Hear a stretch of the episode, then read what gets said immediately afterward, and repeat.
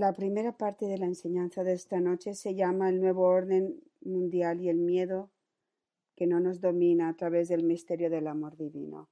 Y voy a empezar leyendo de nuevo el Evangelio de hoy, porque es muy significativo. Y fue hoy de Lucas capítulo 19 del versículo 41 al 44. Dice, cuando al acercarse y ver la ciudad, lloró sobre ella, mientras decía, si reconocieras tú también en este día lo que conduce a la paz, pero ahora está escondido a tus ojos. Pues vendrán días sobre ti en que tus enemigos te rodearán de, de trincheras, te sitiarán, apretarán el cerco de todos lados te arrasarán con tus hijos dentro, y no dejarán piedra sobre piedra, porque no reconociste el tiempo de tu visita. En el 2013, en Semana Santa, el Señor me dijo lo siguiente, mi pequeña, ha llegado el momento. Los principados de la oscuridad consumirán la faz de la tierra. Jerusalén llorará, porque no reconoció el momento de su visita. Todos sufrirán, muchos se perderán. Es hora de que te levantes y camines conmigo, porque te he preparado para entrar en esta batalla. Sostendrás, sostendrás con fuerza la espada que he puesto en tus manos. Esta es la espada que Satanás teme, mi espada de justicia. Le pregunté al Señor, ¿cómo voy a pelear en esta batalla? No entiendo lo que significan estas palabras. Y el Señor me dijo, de la misma manera conquisté esta batalla, a través del poder de la cruz. Mi cruz es la espada de la justicia, y todos los que entran en ella vencen con el poder de Dios. El padre Jordi en su artículo, que él les va a enviar, él cita una, cita del, del camino de San Juan Pablo II en 1978. Él dio palabras proféticas para los tiempos que ahora hemos entrado.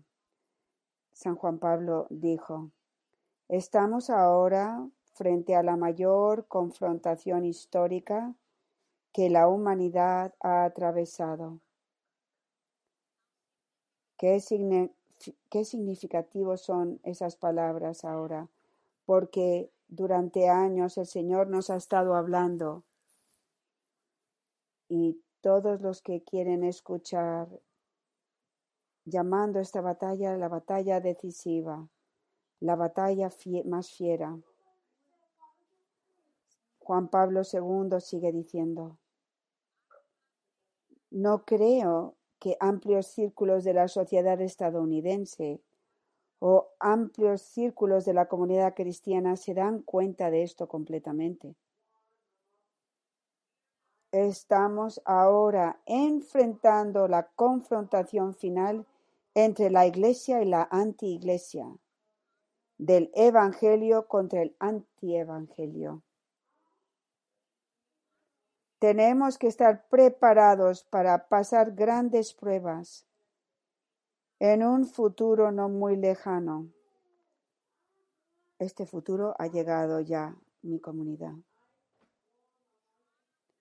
Pruebas que requerirán que estemos dispuestos incluso a entregar nuestras vidas. Y una donación, una entrega total de nosotros mismos a Cristo y por Cristo. A través de vuestras oraciones y las mías, es posible, es posible aliviar esta tribulación, pero ya no es posible evitarla. ¿Cuántas veces la renovación de la Iglesia se ha producido con sangre, no va a ser diferente esta vez. Qué triste. Todos nosotros estamos sufriendo la condición en la que vemos al mundo, la condición en la que vemos al país de los Estados Unidos. Pero yo creo que el mayor sufrimiento para todos nosotros en la comunidad es ver la condición de la iglesia, el cuerpo de Cristo. Qué triste que la jerarquía de la iglesia, la mayor o la mayoría de obispos cardenales, ha abandonado, han olvidado al Señor, lo han traicionado como lo hizo Judas. Y han dejado a las ovejas, a nosotros, a ser atacadas por los lobos. Y sin embargo, Dios está con nosotros, mi familia. Y en esta iglesia tan rota, tan profetizada por tantos, en la iglesia, nos, nosotros permanecemos, nos quedamos, permanecemos en la barca de Pedro, porque Dios nos está sosteniendo, Dios está sosteniendo la iglesia y Dios nos está pastoreando.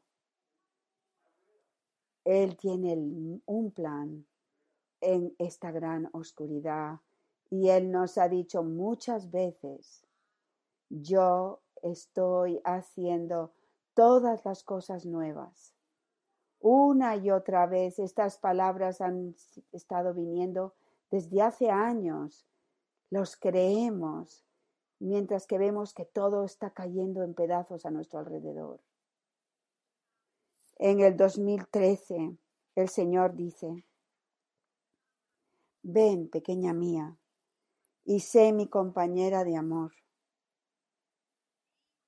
Quédate con tu Dios y Salvador mientras comienza de nuevo mi agonía. Ha llegado la hora en que el Padre apartará su mirada del mundo. Mi madre y yo lloraremos por ustedes. ¿Quién permanecerá fiel durante la terrible y gran persecución?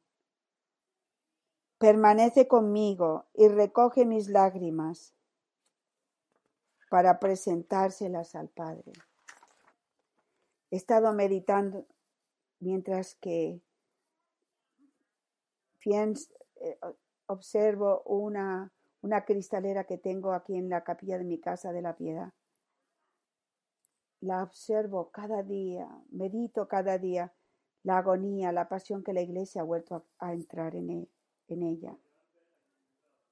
Cuando el Señor caminó aquí en la tierra, Él fue traicionado por Judas, pero fue traicionado por los oficiales, los fariseos de la iglesia, los escribas, no todos, algunos eran sus amigos, algunos le fueron fiel a Cristo, pero la mayoría lo pusieron a muerte, lo condenaron a muerte.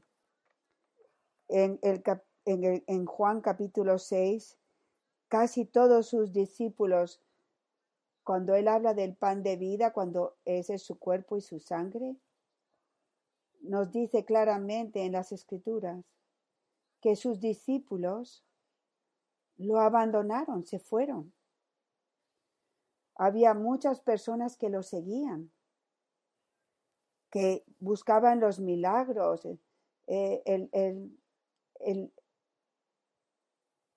el domingo de cuaresma estaba lleno de aleluyas y después vino la gran confusión la gran, el gran engaño, los falsos testigos que los fariseos tenían en contra de Cristo. Y tantas personas normales creyeron las mentiras, los engaños y también se, se fueron. Hemos empezado de nuevo la agonía de Cristo. Él está siendo traicionado de nuevo por los oficiales de la Iglesia, por obispos, por cardinales, por sacerdotes. y por laicos. Muchos se han ido. Muchos han creído las mentiras, los engaños. Incluso muchos buenos católicos están queriendo dejar la barca de Pedro para no recibir al Papa, incluso cuando él también ha dicho muchas cosas que nos han alarmado, que nos han causado gran confusión en la iglesia, en nosotros. Así que sí, mi familia, la agonía de Cristo ha comenzado de nuevo y mientras que meditaba en la piedad y veía todo esto que está ocurriendo a nuestro alrededor, yo contemplaba a la Santísima Madre, contemplaba su silencio cuando empieza la pasión, su, la forma que ella se centra, ella permanece con Cristo, sufriendo con Él. Ella permanece creyendo en todas las palabras que el Señor le habló y le dijo a lo largo de su vida. Ella meditaba y guardaba todo en su corazón. Ella no se olvidó. Ella cree que en esta oscuridad su Hijo, con Abba Padre y el Espíritu Santo, están haciendo todas las cosas nuevas. Y yo elijo, a través de la gracia de Dios, durante este gran tiempo de oscuridad, de permanecer con nuestra Santísima Madre, sufriendo con Cristo, meditando y creyendo en todas las palabras que nos ha hablado a nosotros para formarnos, para perseverar, para perseverar, para fortalecernos, para transformarnos para estos tiempos. Y yo rezo con todo el corazón de que ustedes mis hijos e hijas permanezcan, que nos vamos a ayudar unos a los otros, como ah, María ayudó a San Juan y a María Magdalena y a los pocos que también estaban ahí permaneciendo. Que nosotros, unidos a María, nos ayudaremos los unos a otros a permanecer. El Señor nos preparó desde hace años para la gran y terrible persecución que nos viene. Y cada vez más me doy cuenta que el, tercer clavo de la crucifixión en nuestro camino es el clavo de la persecución, que es significativo. Me doy cuenta ahora que lo que, lo que hice años atrás, que vamos a vivir la persecución y que el camino nos ha estado preparando. Este es el tercer clavo de total unión. En el 2011 fue la primera vez que el Señor me habló de un nuevo orden mundial. Yo no sabía lo que eso quería decir. Nunca había escuchado esa frase. Recuerdo preguntando a mi marido Pedro, mi amor, ¿tú has oído alguna vez de esto? Esto es lo que el Señor me ha dicho. Yo quiero, él dijo, yo quiero que eh, la página web de Amor Crucificado ayude a formar a mis mártires de amor para la batalla decisiva que está acercándose. Habrá rechinar de dientes, confusión masiva y desesperación. Este estado del mundo va a, abrir las puertas para la nueva, el nuevo orden mundial y después empezará el tiempo de la gran oscuridad y la persecución para todos mis seguidores. En el 2012 volvió a hablar acerca de este nuevo orden mundial y dijo lo siguiente. Satanás está trabajando para traer su nuevo orden mundial de destrucción. Pero mi cruzada de almas víctimas poseerá el poder de Dios para aplastar la cabeza de Satanás. Sois el talón de la reina de cielos y tierra. Sigue dando tu vida cada día por la misión que te he encomendado. No pierdas la esperanza en todo lo que he puesto en tu corazón. Mi cruzada de almas víctimas tendrá que sufrir mucho y formarse a la perfección en el amor para librar esta batalla feroz. Pero sabed que mi cruz ha triunfado. Ahora, por medio de esta cruzada, tiene que triunfar en los corazones de mi pueblo. Perseverad en el amor. Perseverad en la confianza. Es interesante que el Señor nos está diciendo, preparándonos a sufrir mucho, pero también está diciendo que tenemos que ser formados a la perfección en el amor. Todo el camino es nuestra formación, nuestra transformación en, en amor, que es Dios, Padre, Hijo y Espíritu Santo. Porque lo único, la única fuerza que puede luchar esta batalla es el amor divino. Satanás tiene, familia mía, también una fuerza oculta. Para aquellos que leen a Mark Mallet están muy familiarizados con esto, con la fuerza oculta de Satanás.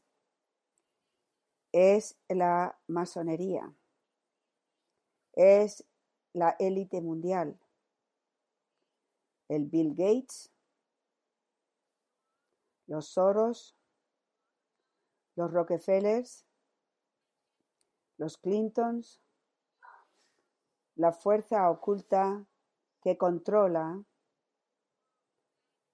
el mundo de la banca, los negocios multinacionales, la, la fuerza oculta de Satanás tiene mucho dinero, son muy, muy poderosos.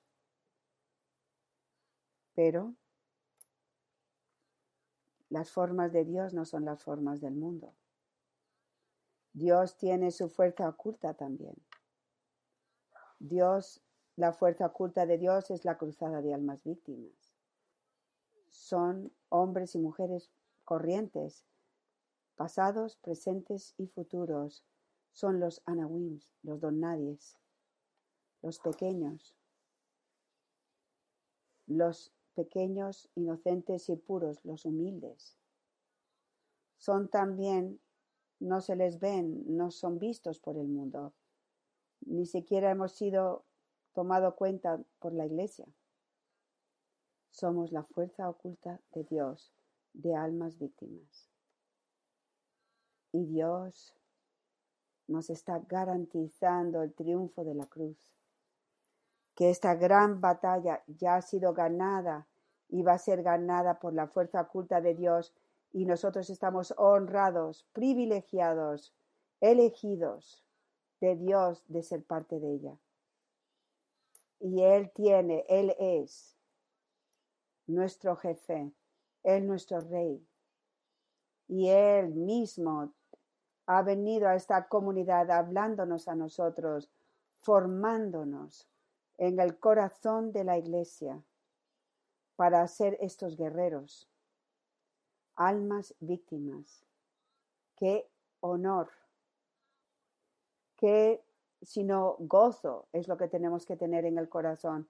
No podemos olvidar, tenemos que recordar, tenemos que recordar, recordar, familia mía, recordar. Voy a empezar ahora la segunda parte de esta enseñanza sobre el miedo. Miedo versus vivir en el misterio del amor divino. Todos nosotros estamos luchando con muchos miedos. Miedo, algunos de ustedes pueden estar luchando con miedo a coger el virus del COVID, miedo de como que algo como eh, le, pasó al, papá de Gloria, al hermano de Sandra, la hermana de Lilian, y, que estaba muy enferma. Hay muchos que hemos escuchado. Miedo a enfermarnos, miedo a morir. Conforme vemos que los Estados Unidos están luchando para Trump, tantos luchando en contra del mal del fraude en nuestras elecciones, hay miedo. Porque estamos viendo que en este país y en el mundo entero, el, el nuevo orden mundial que está viniendo es el comunismo.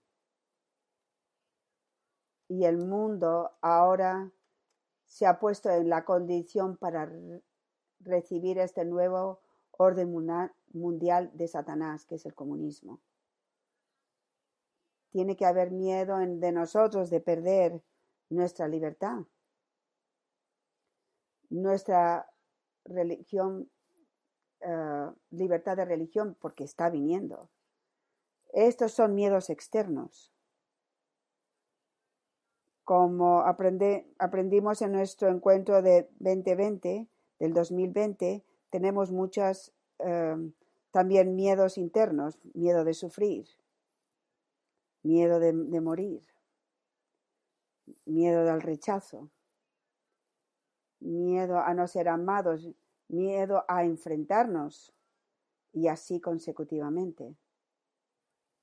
En, en, lo que escribió el padre Jordi, habla sobre el Papa Juan Pablo II que nos dice, no tengáis miedo. ¿Cómo?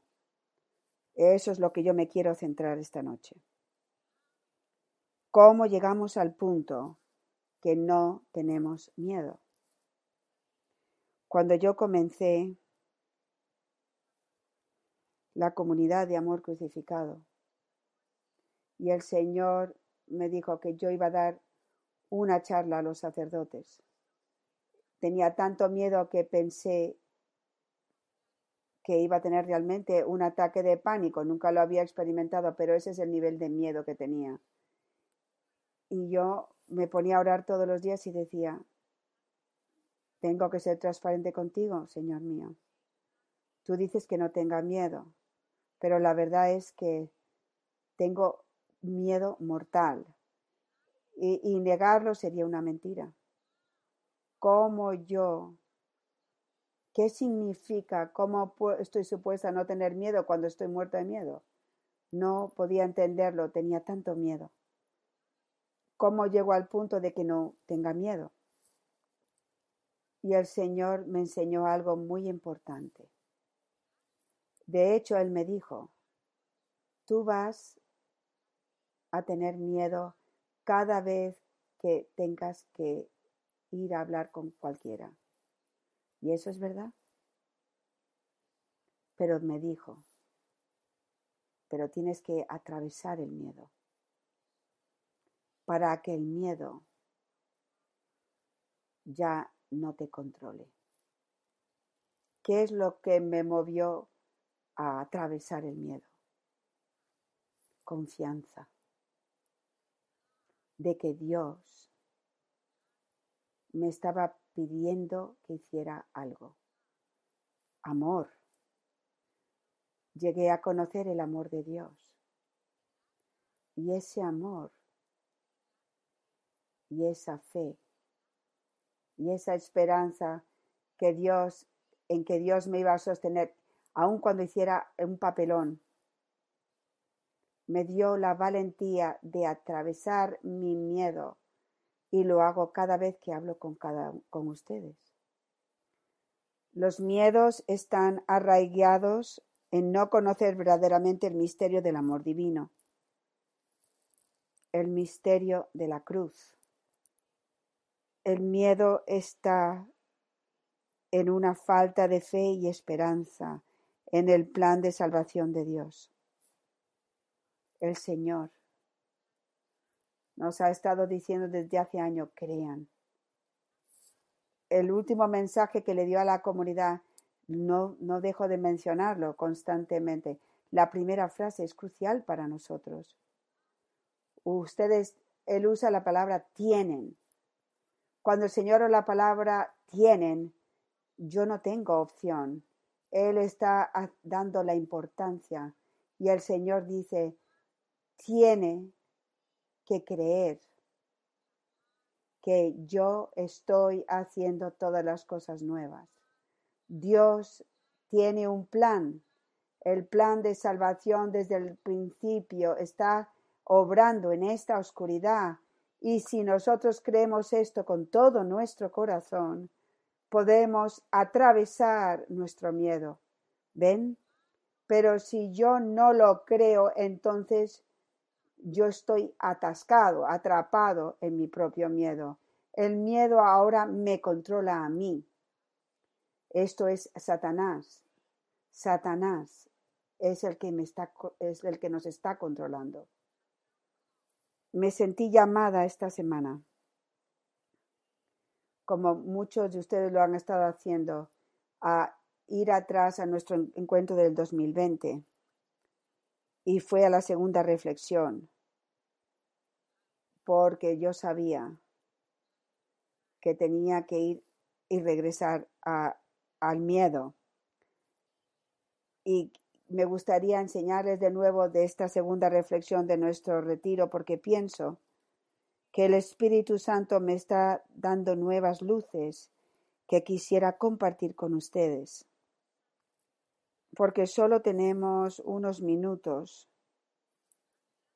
Voy a solo empezar con las, algunas primeras frases y les voy a enseñar sobre el miedo de la enseñanza que el Señor nos dio el, el 30 de septiembre del 2019. Está en, en las notas del encuentro en la segunda el, el, el primer clavo de la crucifixión. Y el Señor empieza diciendo lo siguiente. El misterio de la cruz se revela a los puros e inocentes de corazón.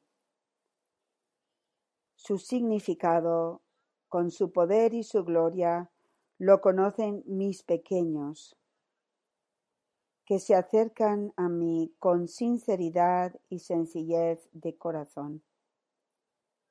Aquellos que permiten que el Espíritu Santo destruya sus planes, expectativas, percepciones y deseos, entran en el misterio del amor divino. Lo que yo he experimentado uh, a través de los acompañamientos es que desde nuestro retiro, casi todas las personas que han estado caminando en, la, nuestra comunidad que yo acompaño desde hace años, han entrado el primer clavo de la crucifixión, de nuestros deseos y expectativas. Y lo que es muy hermoso es que todos nosotros estamos batallando enormemente con esto. No les puedo decir lo difícil esta crucifixión ha sido para mí. Desde el retiro no sé cuántas veces he estado ante el Señor diciendo, es imposible. Yo no puedo, mis expectativas y deseos son tan parte que no puedo, no parece, no me parece posible no tenerlas. Y me me di cuenta que a través de, a través de gran batalla, que es imposible para todos nosotros crucificarnos a nosotros mismos.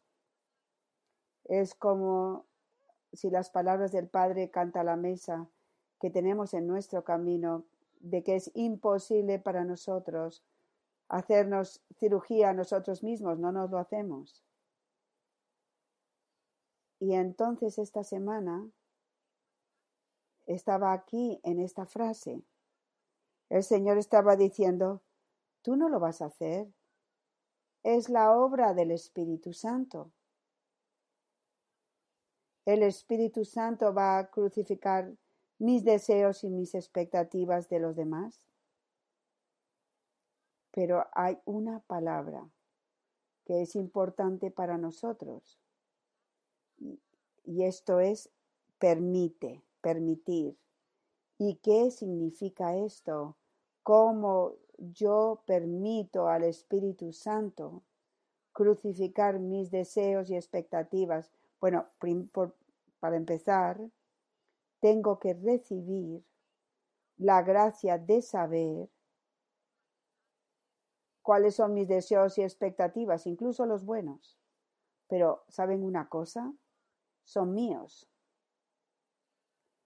Y tengo que dejarlos ir, tengo que dejar dejarlos ir. Tengo que identificarlos, tengo que recibir ese conocimiento. Lo segundo es, tengo que luchar constantemente, con, cayendo constantemente. Tengo que permitirle al Espíritu Santo, quiere decir que voy a, a sufrir. El dolor de esas expectativas, dejándolas ir, suplicándole al Señor, viviendo en arrepentimiento, llorando. Esto ha sido mi lucha desde hace meses. Así es como lo permitimos. Y yo les voy a decir, mi querida familia, que cada madre y misionero de la cruz con el que he hablado, que está realmente viviendo la profundidad de sus, los deseos y, y las expectativas de cada uno, han llegado a conocer, como yo también, lo que, cómo se siente, qué difícil es esto, qué batalla es esto, qué doloroso es esto el primer, el primer clavo de la crucifixión se está haciendo carne de nuestra carne, mi querida familia. Así es como vivimos el camino juntos. Y el hecho de que estamos batallando con esto, que estamos cayendo, que nos estamos arrepintiendo, demuestra que el Espíritu Santo está obrando en nosotros, perfeccionando. Bendito sea Dios. Y con esto voy a parar aquí.